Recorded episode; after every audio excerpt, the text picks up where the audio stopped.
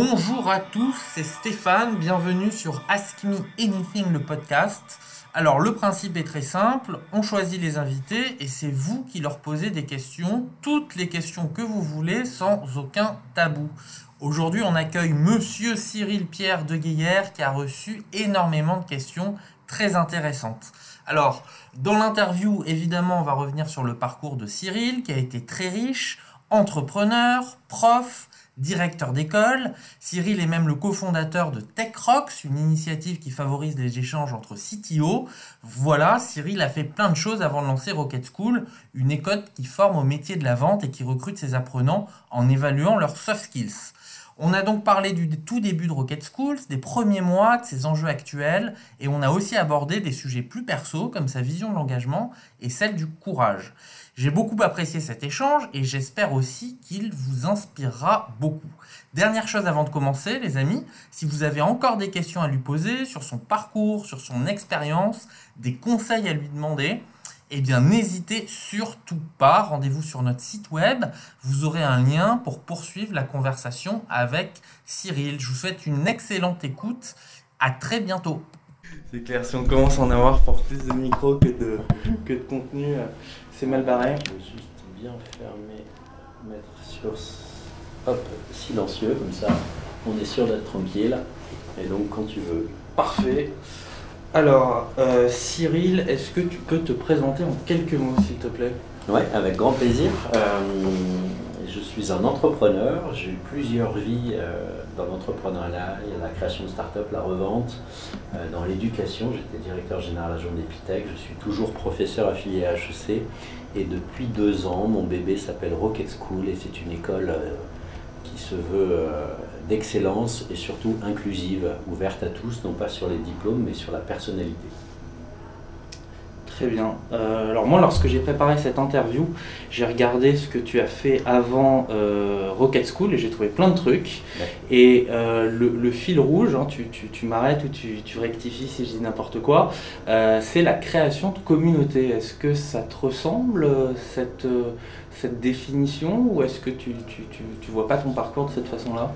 Alors au-delà de la création de communautés, je parlerai plutôt de partage, puisque effectivement j'ai euh, longtemps euh, milité pour euh, le mouvement open source, qui est un mouvement de, partage en informatique. j'ai écrit plusieurs bouquins informatiques.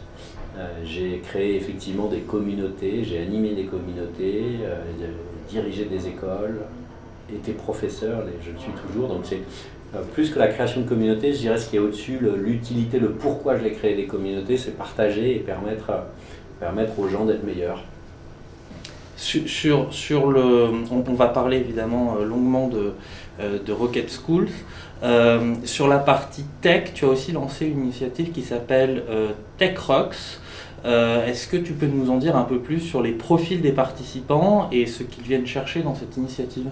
Tout à fait. Alors ça, c'est plus mon côté geek. En fait, moi, j'ai deux passions, c'est la tech et euh, le business.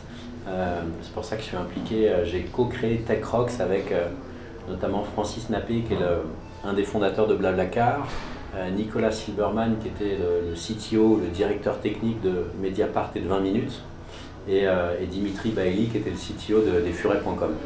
Et en fait, on s'est rendu compte que les publics tech d'un certain niveau, assez haut niveau, échangeaient assez peu entre eux et, que du coup ils se retrouvaient chacun de leur côté avec euh, leurs problèmes.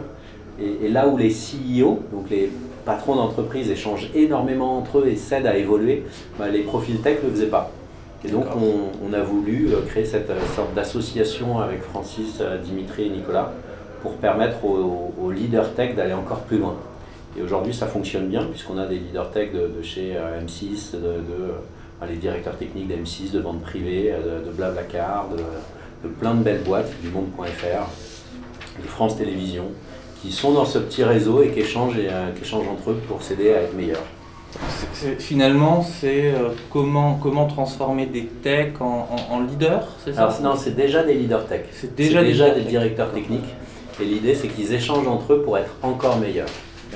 Et qui correspond un petit peu à ce que j'avais créé à Epitech, qui était l'exécutif MBA Epitech qui lui était effectivement juste en dessous, qui permettait au, profil technique ou qui commençait à devenir un leader technique de passer à un niveau de management, de passer ce plafond de verre. D'accord. Donc c'est c'est une communauté que, que tu animes, dans laquelle il y a du Tu partage de reviens sur le côté, tu fais que des Avec- communautés. Non, Oui, non, non. C'est vrai, c'est une communauté avec cet objectif de partager. Et clairement, oui, avant j'ai créé la FUP, qui était l'Association française des utilisateurs de PHP.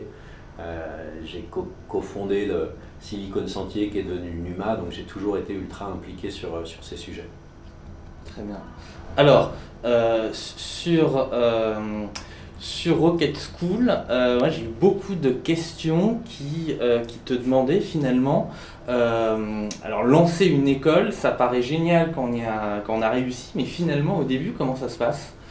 Euh, tu, tu- tu dois trouver donc, les profs, tu dois, tu dois identifier le programme, tu dois peut-être trouver des associés, peut-être lever des fonds. Est-ce que tu peux revenir sur euh, peut-être les, les, les, euh, les six premiers mois avant le lancement pour voir comment tout cela a été organisé? Tout à fait. Alors, donc j'ai eu trois vies pro. De 20 à 30, j'ai créé et vendu plusieurs boîtes. De 30 à 40, j'ai été euh, directeur général adjoint d'Epitech et prof affilié à HEC. Et, euh, et globalement, vers certainement il y a, a 3-4 ans, la crise de la quarantaine, j'ai voulu donner plus de sens à mon action. Et Epitech comme HEC, c'est des écoles qui sont géniales, mais c'est entre 7 et 15 000 euros par an, donc c'est fermé à plein de monde. Et je me suis dit, aujourd'hui notre monde il brûle, enfin, il y a plein de choses compliquées, il y a des guerres, et, euh, et il y a quand même beaucoup qui passent par l'éducation. Et si moi, aujourd'hui, je ne crée pas une école d'excellence qui soit inclusive, personne ne le fera. Donc je me suis dit, trouve un domaine dans lequel tu puisses créer cette école. Alors, pour créer une école, il faut être dans un milieu où il y a une forte demande des entreprises. Pour créer une école où on te tende la main. Par exemple, journaliste, ça sert à rien que tu crées une école de journaliste parce qu'il n'y a pas de job, ou il y a peu de jobs, et les gens qui veulent le faire sont souvent hyper diplômés, ou vraiment ultra brillants. Euh, donc, c'est en 2000 fin 2017, un article du Monde qui titrait Les développeurs sont les rois du monde et qui listait les 10 jobs les plus recherchés. Les trois premiers, c'était lié à l'informatique. Par contre, 4, 5, 6, c'était lié aux commerciaux, à ceux qui mettent du fuel dans la machine. Et c'est vrai que je me suis dit, waouh, en fait, c'est l'arbre qui cache la forêt, le manque de développeurs informatiques. Parce qu'aujourd'hui, tout le monde dit j'ai besoin d'un dev, aide-moi à trouver un CTO. C'est difficile de trouver des bons profils. Mais si vous enlevez cet énorme arbre, vous vous rendez compte derrière qu'il y a, des vrais besoins, et notamment sur un métier qui est le métier de commercial, de business developer, celui qui va aller chercher des clients, faire parler de son produit. Donc le premier sujet pour moi, ça a été d'identifier le secteur qui était en tension, dans lequel les entreprises avaient un besoin. Une fois que j'ai identifié ce sujet, euh, je suis allé chercher un, associé, donc euh, Jérémy Diavec, qui est mon cofondateur de Rocket School, et j'ai cherché un profil qui soit pas similaire au mien, un profil qui soit vraiment complémentaire. Et globalement, avec les années, je me connais bien. Moi, j'ai une capacité à créer des opportunités, à aller chercher du business, à avoir des idées, visionnaires ou pas, mais en tout cas des idées qui ont, un peu d'avance. Ensuite, je suis capable de dérouler. Mais c'est pas là où j'ai le plus de force. Donc Jérémy, c'est un ancien consultant. euh, Il, en était, euh, je crois qu'il il venait juste d'avoir 30 ans. Et il s'est dit, j'en ai marre d'être consultant dans des cabinets de conseil, de bosser, de filer des conseils à plein de monde, de bosser comme un chien. Ah oui, de bien gagner sa vie, mais d'avoir aucun impact. Et il a voulu créer sa boîte. Donc on s'est bien retrouvés à ce moment-là. Et du coup, ensuite, on a déroulé. Donc, il a fallu euh, créer le programme, il a fallu euh, trouver les profs, trouver les lieux. Et en fait, ce qui est compliqué, c'est qu'il faut tout plus ou moins en même temps. Donc, on est parti un peu au début sur. euh, on a défini les grandes lignes du programme, on est allé draguer des entreprises pour leur dire est-ce que tu as besoin de recruter? Ils nous ont dit oui. Ensuite, on est allé draguer des étudiants, on a loué des diplômes. Donc, ça, c'était pas évident, parce qu'aujourd'hui, venir chez Rocket School, si, si tu n'as pas de diplôme, c'est compliqué. Aujourd'hui, on a un bac plus 3 officiel et un bac plus 5 officiel. Donc des vrais titres RNCP. Et pour ça, il fallait aller montrer patte blanche à des universités, enfin des universités, pas des universités, des écoles qui, euh, qui nous ont fait confiance pour dérouler leur propre programme et derrière pour avoir leur, euh, pour que nous on ait cette reconnaissance. Là, vous étiez tous les deux. Donc là, on était tous les deux. Euh, J'avais fait appel à une de mes étudiantes HEC, Maï, qui nous, avait, qui nous a beaucoup aidé au début. Donc on était tous les trois. On était dans les locaux d'une autre de mes sociétés qui s'appelle OpenSCA, qui fait de la formation informatique. Et c'était drôle parce que du coup, on, recevait des candidats dans ces locaux en disant oui, nos autres locaux sont très grands, mais ils sont en travaux, on ne peut pas vous recevoir là-bas. Bref, c'était un peu du euh, fake it until you do it. Euh, et finalement, ça, ça a bien marché. Je pense qu'on a, eu, euh, a eu une petite trentaine de participants qui nous ont fait confiance. Ils sont tous en CDI aujourd'hui je pense qu'ils ont eu raison de nous faire confiance. mais au, début, oui, c'est pas évident parce qu'en fait, tu, cherches tu cherches à faire plus gros que tu n'es, tu, tu, cherches à, à, te mettre un peu en avant. Heureusement, avec mon historique, directeur de, euh, et toujours professeur affilié à HEC, il y avait quand même des éléments de réassurance. Tu n'arrivais pas sur quelqu'un qui a 25 ans qui lance une école, c'était pas la même chose. Quoi. Et le, plus difficile, c'était d'avoir euh, euh, d'avoir la confiance des entreprises ou la confiance des étudiants? Ah, écoute, ni l'un ni l'autre, c'est plus les étudiants parmi les deux, mais les entreprises, j'ai plein d'amis qui sont CEO, qui sont donc directeurs d'entreprise, enfin créateurs d'entreprise. Et, et en fait, ce qu'on a fait, le modèle qu'on a mis en place, c'est qu'il n'y avait aucune barrière pour l'entreprise. C'est gratuit pour l'étudiant et c'est gratuit pour l'entreprise. Donc la boîte, elle se dit, bon, bah, je te fais une promesse d'embauche, au pire, je prends la personne, j'ai un mois de période d'essai, ça ne coûte rien, sauf le salaire de l'alternant, de l'apprenant. Euh, mais la boîte se dit, au pire, j'ai un mois de période d'essai, si ça ne va pas, j'arrête. En l'occurrence, personne n'a arrêté. Ça a été pour tout le monde. super. Et c'est pas que ça a été facile, hein, ceci dit, hein, mais plein plein de choses à faire en parallèle. C'était quoi le plus dur du coup? Je crois que le plus dur, ça a été de trouver des locaux. Euh, parce qu'une école, tu as besoin de locaux, tu as besoin d'espace. Euh, et, ça a toujours été une tannée, ça l'est encore, même si là on a, on a quasiment 400 mètres carrés, mais euh, on, on, avance tellement vite, on a tellement de demandes d'entreprises et d'étudiants que si on avait deux fois plus de place, on pourrait prendre deux fois plus de monde. Et c'est un petit côté frustrant d'être limité par l'espace qu'on n'est pas scalable comme, euh, comme, euh, comme, un open classroom qui est en full online. Nous, on a de l'humain, on a, on a besoin de l'espace. Même avec la visio, et euh, j'imagine que vous avez peut-être été challengé avec le Covid. Alors, on a eu notre promotion Covid. Ils ont commencé trois jours après le Covid, donc ça a été très très tendu, parce que, enfin trois jours après le confinement. Ils devaient commencer en physique, et donc on a eu trois jours pour tout réorganiser, pour tout faire en distanciel. J'avoue que j'ai pas beaucoup dormi, ni personne dans l'équipe d'ailleurs. Euh, mais on a réussi à tout passer en distanciel. Et étonnamment, si on met de la data partout, on, a les notes des participants de, sur toutes les semaines globalement. Euh, ce module a été, enfin cette promotion Covid a, noté les cours euh, un peu mieux, même aussi bien, voire un peu mieux que les autres. C'est-à-dire qu'on était à 4,1 sur 5 en moyenne sur, sur, sur l'année, enfin sur le bootcamp, là où les autres étaient à 4,05 sur 5. Donc on était un peu mieux. C'était vraiment étonnant. Est-ce que tu peux revenir sur le processus de sélection des étudiants mm. euh, qui suivent ta formation? Ouais.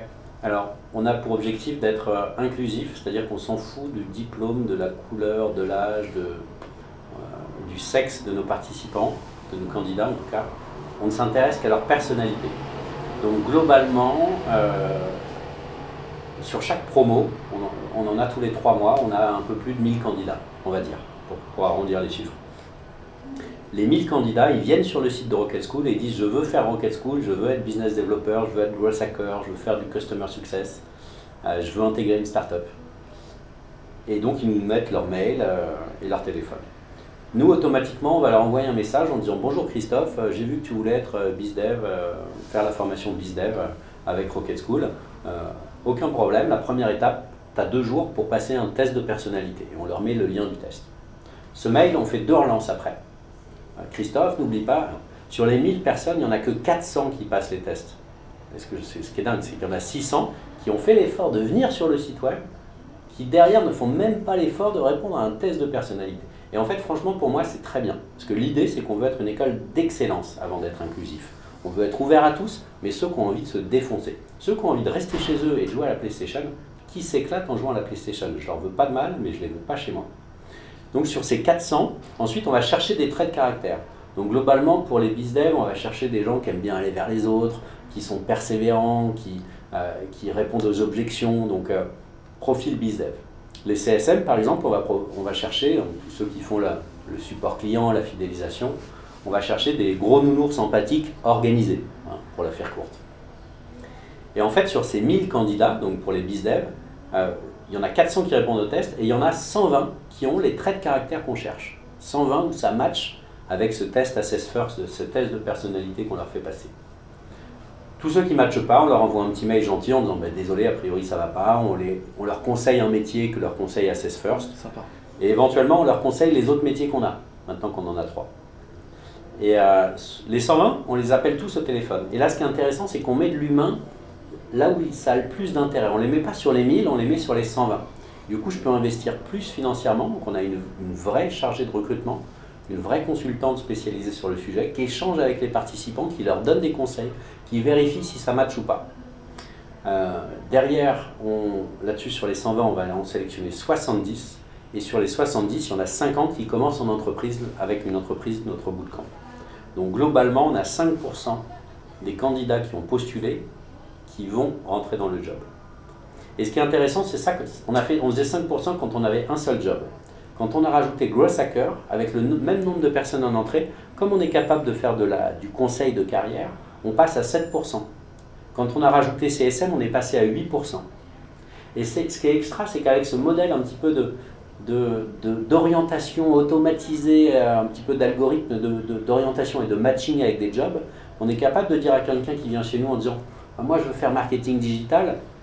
Je lui dire Écoute, Charlotte, euh, a priori, on a, pas, on a identifié que ce n'était pas le job où tu pourrais être la meilleure, où tu pourrais le plus t'éclater. Il y a un job comme Customer Success, fidélisation client, avec ton profil, tu pourrais t'éclater. On lui dit Tiens, regarde ce que c'est comme job. Et, et là, du coup, notre objectif, là on a trois métiers, c'est pas de s'arrêter à trois, c'est d'aller en chercher 4, 5, 6, 7, 10 et d'être capable de passer de 8% à 30%. Et donc de faire, ce qui est notre but final, un algorithme anti-chômage euh, grâce à ce combo euh, orientation, réorientation, conseil un petit peu en fonction de la personnalité, formation ultra courte avec un bootcamp pour apprendre les bases d'un métier et une alternance ou un CDI mais pour apprendre l'autonomie. Donc nos trois piliers. Super. Je suis un peu. Euh, non, non, c'est passionnant, c'est passionnant, c'est passionnant.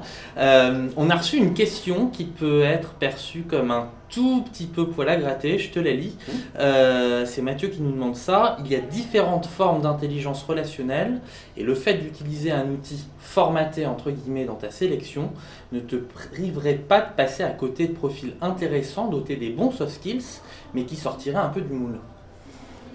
Alors je pense euh, c'est tester. Alors peut-être qu'on loupe des gens, hein, ça c'est évident. Et aujourd'hui, c'est en financement personnel. Euh, euh, j'ai commencé moi en financement sans tout, donc on, est vraiment dans l'idée de faire, on fait peut-être du 80-20, on va chercher ceux pour qui il y a un, très fort potentiel de matching et on ne peut pas aujourd'hui se permettre de prendre des risques. là aussi, on avait des financements privés, enfin publics, ou on pourrait peut-être, mais là, on, est vraiment en mode sharp, on essaie de faire le mieux. Ceci étant dit, je, suis, je pense qu'on a déjà beaucoup, beaucoup de profils qui sont un peu atypiques. Euh, j'ai un champion de France de boxe taille, un légionnaire, une championne de France d'escrime, euh, trois ou quatre anciens joueurs de football, une prof de, philo, un prof de maths, un vulcanologue, un insectologue. Euh, en fait, ce qui est dingue, c'est la. Moi, d'ailleurs, c'est ce que j'adore, c'est la moyenne d'âge, c'est 30 ans. Ce pas des jeunes qui sortent d'école, même si j'ai rien contre eux, c'est des gens qui ont un peu vécu et qui viennent de partout. Donc, euh, donc peut-être qu'on pourrait passer à côté de certains profils, mais, euh, mais aujourd'hui, déjà, quand je vois la richesse des profils qu'on touche, je me dis, euh, ouais, non, on pourra certainement faire mieux. aujourd'hui, déjà, ça marche pas mal et aujourd'hui, on peut même pas répondre à tous les gens qui postulent. Enfin, moi, je rêverais d'avoir quatre fois plus de locaux, d'avoir une équipe quatre fois plus grosse. Sauf qu'aujourd'hui, bah, c'est mon argent qui a financé. Euh, on fait un peu avec, euh, des allumettes, des briques et un couteau comme on peut. On a zéro financement public. Enfin, si, on avait obtenu un prêt de la BPI, c'est un prêt, c'est pas, pas une subvention. Ce prêt nous permet juste de, financer le fonds de roulement parce que entre le moment où on fait les formations et le moment où on est payé, il y a six mois. Donc plus on grossit, plus on va avoir un fonds de roulement qui est énorme, ce qui fait que ben, moi je paye mes profs, et puis six mois après, euh, je touche mon argent. Donc euh, c'est chaud. Bon, je m'éloigne un peu de la question, mais oui, peut-être. Ensuite, euh, j'ai l'impression qu'on fait déjà pas mal. Bien sûr. Ok. tu, disais euh, sur les réseaux sociaux notamment que vous aviez un, taux de succès, c'est-à-dire d'embauche après la formation qui, qui, euh, flirtait avec les 100%, mais moi je crois que c'est 96 ou 97%. Et on me demande en, moyenne combien de temps les étudiants mettent pour trouver un emploi à, l'issue de la formation. C'est automatique, c'est-à-dire que dès lors qu'ils ah. sont... Alors en fait on a un modèle qui est un petit peu différent, c'est que quand ils commencent le bootcamp, donc les trois mois de formation, ils ont déjà une entreprise qui leur a signé une promesse d'embauche. Donc en fait, 100% de ceux qui ont commencé le bootcamp commencent en entreprise, en alternance. Et les 96%, ils viennent du nombre qui passent la période d'essai un mois après. Donc on a 96% des gens qu'on a pris au début, qu'on a sélectionnés sur leurs soft skills, qui passent la période d'essai en entreprise. D'accord.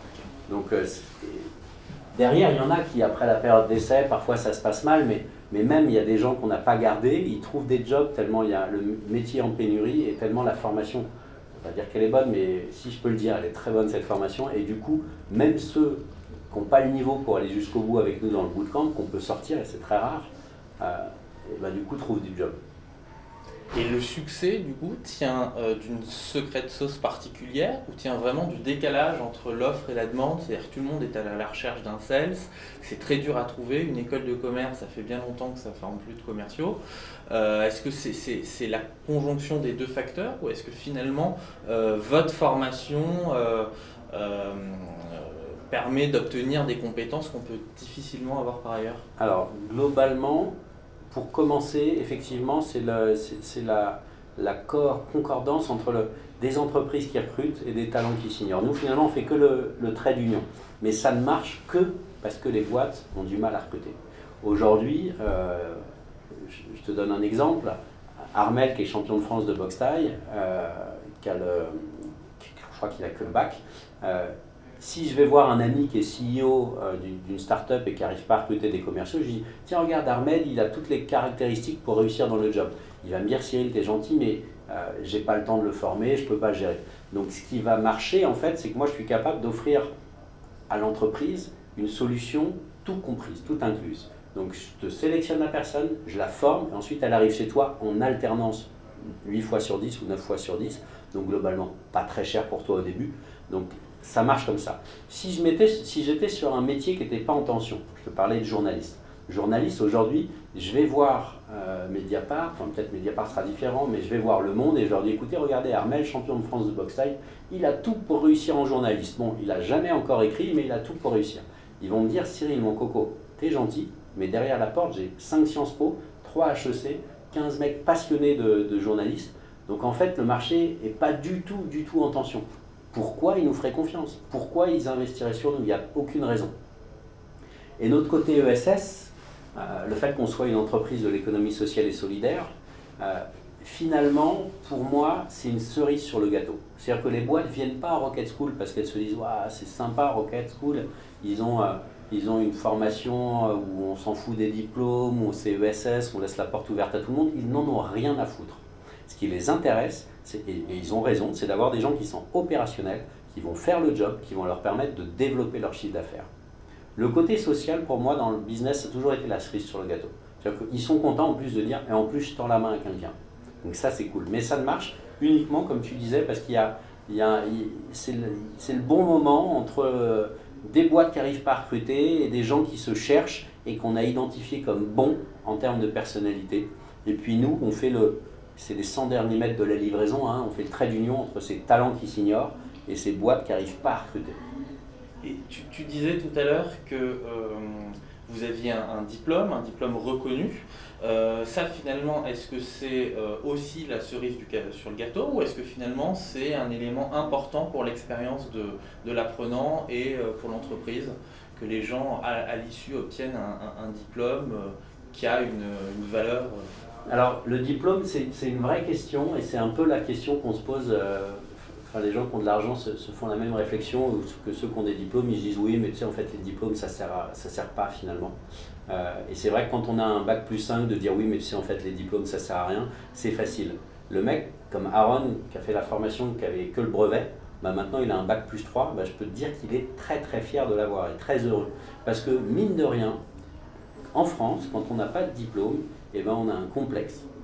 Moi, je ne pense pas que le diplôme change des masses, le fait qu'ils aient leur bac plus 3 ou leur bac plus 5 après Rocket, euh, et encore moins dans des métiers de commerce, parce que bah, tu es bon, tu vends, bah, tu restes, tu pas bon, même tu as un bac plus 12, bah, tu vires, hein, tu fais pas le job.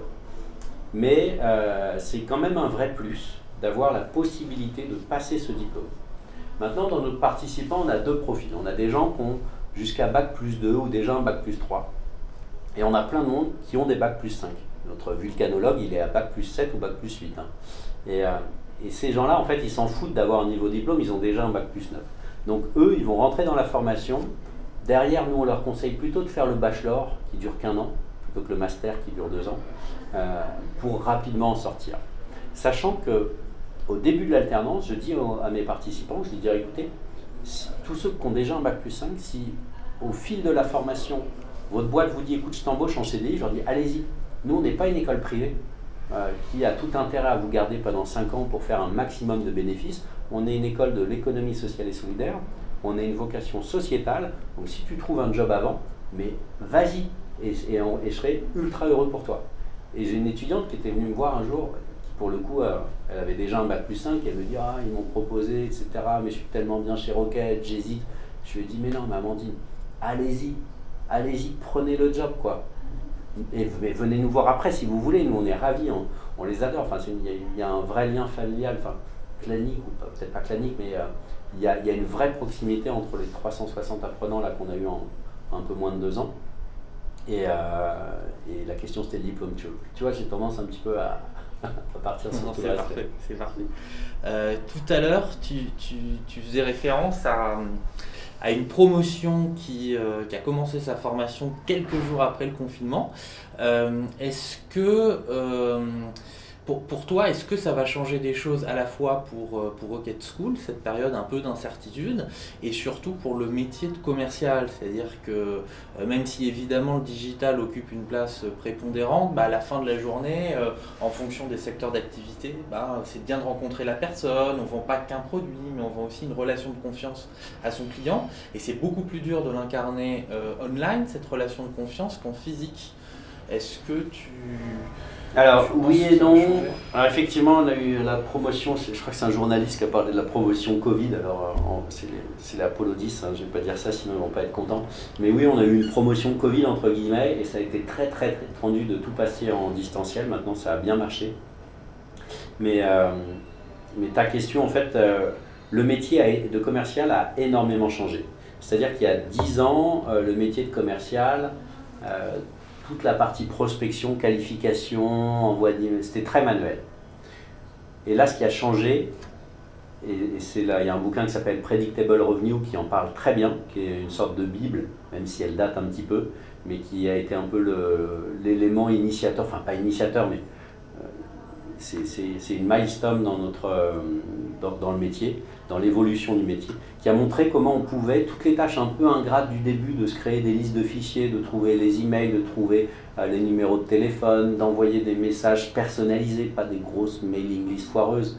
Euh, tout ça, mais on peut l'automatiser, on peut le personnaliser, on peut l'industrialiser.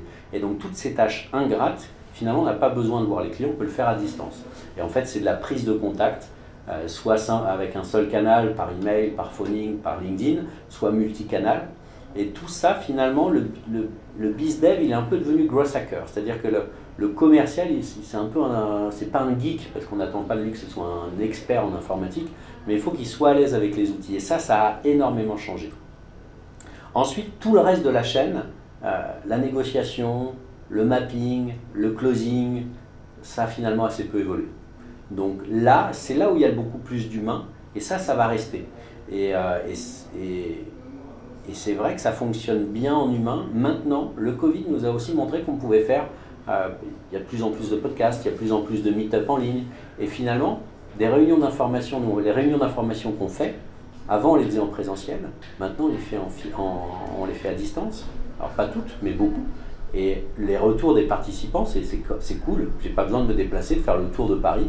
Euh, pour une conférence où je fais une heure de trajet, j'attends un peu sur place, il y a une heure de presse, ensuite je rentre chez moi, c'est trois heures. Là, nous, notre presse, bah, c'est 40 minutes, c'est focus. Donc finalement, c'est pas plus mal. Euh, mais voilà, il y, a des deux. Il faut quand même voir les gens. Il y a un côté, pour moi, un bon commercial, c'est c'est pas quelqu'un qui fait une vente, c'est quelqu'un qui donne des conseils, qui, aide les gens. Donc, euh, donc du coup, quelqu'un qui est profondément en lien, en relation avec ses clients. Donc oui, si on peut plus les voir, c'est quand même un peu emmerdant. Ouais. Ouais, ouais. Et, pareil pour le cycle de vente, est-ce que tu crois que c'est. Euh, euh, j'ai bien compris les, différentes étapes que tu, as, indiquées sur la vente à la papa il y a 15 ans et ce qui est un peu en train de changer avec ce qu'on peut automatiser. Euh, mais finalement, le fait qu'il y ait des outils euh, en ligne, ben, on peut se dire bah, finalement, au lieu de faire euh, un rendez-vous en physique, on va se voir en Zoom. dans la réalité, est-ce que tu crois que c'est ce lien humain, cette, cette capacité à créer oui, du lien ou de la confiance, on va pouvoir le retrouver en ligne ou est-ce que tu crois que c'est une parenthèse qui, qui alors, qui va se faire finir. Déjà, un des, un des points qui a beaucoup changé dans la vente versus il y a 10 ans, c'est justement la confiance. Pas la confiance avec le commercial, mais la confiance avec la marque. Notamment par le fait qu'on peut être noté.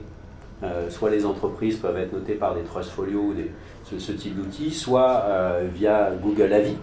Euh, typiquement, quand on veut aller quelque part, on regarde les avis Google ou les avis Trustpilot ou, les avis de la fourchette pour savoir si ça a de la qualité. Donc ça déjà c'est quelque chose qui a énormément changé et du coup le numérique, sa force, c'est que les espèces d'escrocs à la Wall Street ou, euh, ou Caméra Café, etc., ça ne peut plus exister dans le commerce. Ça ne peut plus exister parce que si on fait une vente foireuse, bah, du coup la personne va nous démolir sur les réseaux sociaux et ça, il n'y a rien de pire parce que derrière on vendra très mal. Donc finalement, je pense que là-dessus, le numérique apporte beaucoup de confiance euh, ensuite, c'est vrai qu'on perd un peu, c'est sympa de voir la personne en face de toi, mais on peut continuer à le faire. C'est juste, euh, il y a des choses qu'on peut améliorer ou qu'on peut optimiser. Très intéressant, très intéressant. Euh, pour finir, on, arrive carrément à la, à la, fin des questions. Euh, on, a, on a une. Euh, les questions, on peut la gratter elle arrive, elle arrive, elle arrive. Alors, elle arrive. Alors visiblement, il y a quelqu'un qui, a, qui te suit activement sur Twitter et qui a relevé que tu avais fait un, un tweet ou qui avait relayé une, un, un, article euh, faisant la défense de Julien Assange. Est-ce que tu peux nous en dire un peu plus sur euh, euh, tes convictions sur ce sujet et puis globalement partager, partager ta vision politique si tu en as une de, bah, des enjeux auxquels fait face Julien Assange? Alors, sur le sujet de, Julien Assange, je ne suis pas un expert spécialiste, mais globalement, ce que je disais tout à l'heure, c'est qu'aujourd'hui, on, vit dans un monde qui est quand même complexe. Euh, qui part un peu en couille, euh, qui part en vrille sur pas mal d'aspects. Et, ma vision du monde, c'est qu'il y a. Enfin, tu as des forces du bien, tu as des forces du mal, tu as des gens qui s'en foutent, qui veulent juste se faire du pognon ou juste profiter, euh, ou diriger, ou manipuler. Ou, et tu as des gens, souvent c'est plein de petites gouttes d'eau qui ont envie de faire du plus, qui ont envie de participer. Tu en as qui le font un peu, tu en as qui le font énormément. Et quelqu'un comme Assange, c'est même si le personnage est un peu particulier, mais je pense que pour avoir un tel engagement, il faut être un peu particulier, euh, il a risqué sa vie. Euh, il a risqué sa vie, c'est pas le seul, hein, euh, pour faire passer des informations. Parce qu'il a vu ou il a su qu'il y avait des grands pouvoirs, des, grandes manipulations, et il a fait en sorte d'en avertir le peuple. Et, c'est un impact, enfin, c'est quand même quelqu'un, c'est un don de sa vie, quoi. Et c'est pas le seul, il y a l'autre, le, hacker qui est en Russie.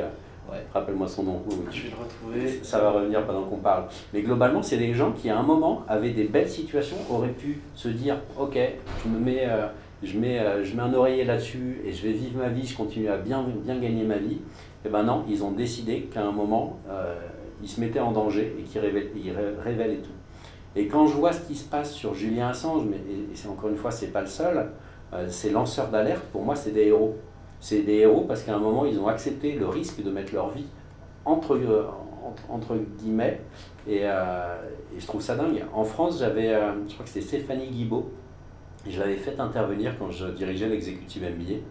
C'était une lanceuse d'alerte, elle bossait chez HSBC, je crois, ou une autre banque, mais il me semble que c'était HSBC, en Suisse, et il faisait plein de magouilles. Il faisait plein, plein de magouilles. Et elle, elle le savait, elle a trouvé que c'était dégueulasse, et elle l'a dit. Elle l'a dit, et depuis, sa vie a été un enfer. Elle a été euh, pendant longtemps au RSA. Euh, et c'est une femme qui avant euh, gagnait bien sa vie.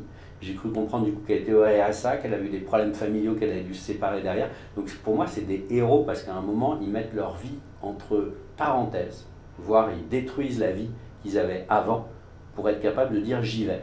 Et donc le minimum pour moi, citoyen, c'est de quand je vois, et c'est pas grand chose, c'est un retweet, un limite, c'est ridicule par rapport à ce que ces gens-là ont fait, mais à minima, je me sens obligé quand je vois ça de dire putain mais c'est dégueulasse.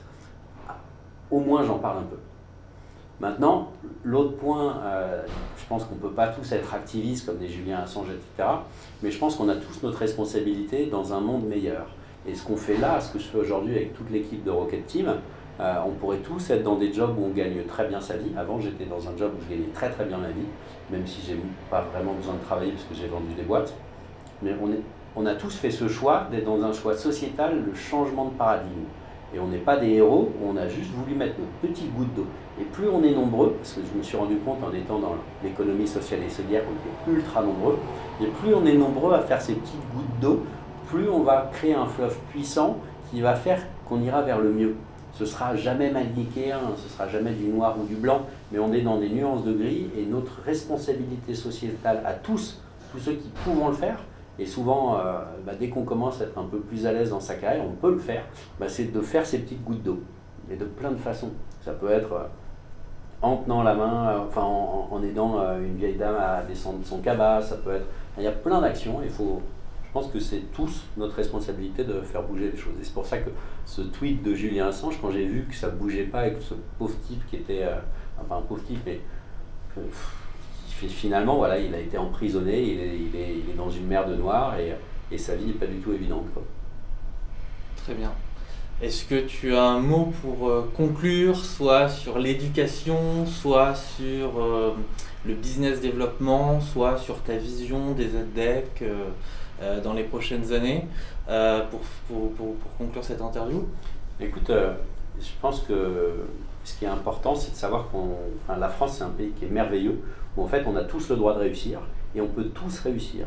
C'est juste qu'à un moment, il faut le faire. Parfois, il va falloir mettre les mains dans le cambouis, il va falloir y aller. On ne va pas forcément y arriver la première fois. Mais euh, le monde de l'entrepreneuriat est un monde ultra bienveillant. Les gens se donnent énormément de conseils. Il y a plein, plein de ressources partout sur Internet pour, euh, pour y aller. Et, euh, et y a, ça, c'est possible. Et c'est aussi possible d'aider. Donc à la fois l'entrepreneuriat est possible, l'entrepreneuriat, le côté social, solidaire, apporter sa petite goutte d'eau à l'édifice. En fait, on est tous responsables du monde de demain. Euh, je ne sais pas si c'est parce que depuis 6 ans j'ai un petit bonhomme, bientôt 7, mais en tout cas, euh, on a une responsabilité sur le monde d'après. Nos parents ont fait les choses comme ils pouvaient et maintenant c'est à nous de faire les choses bien.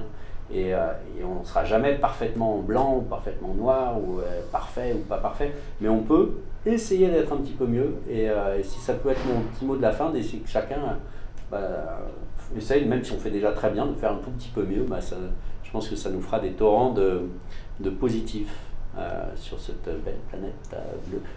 Super, merci beaucoup Cyril. Avec grand plaisir.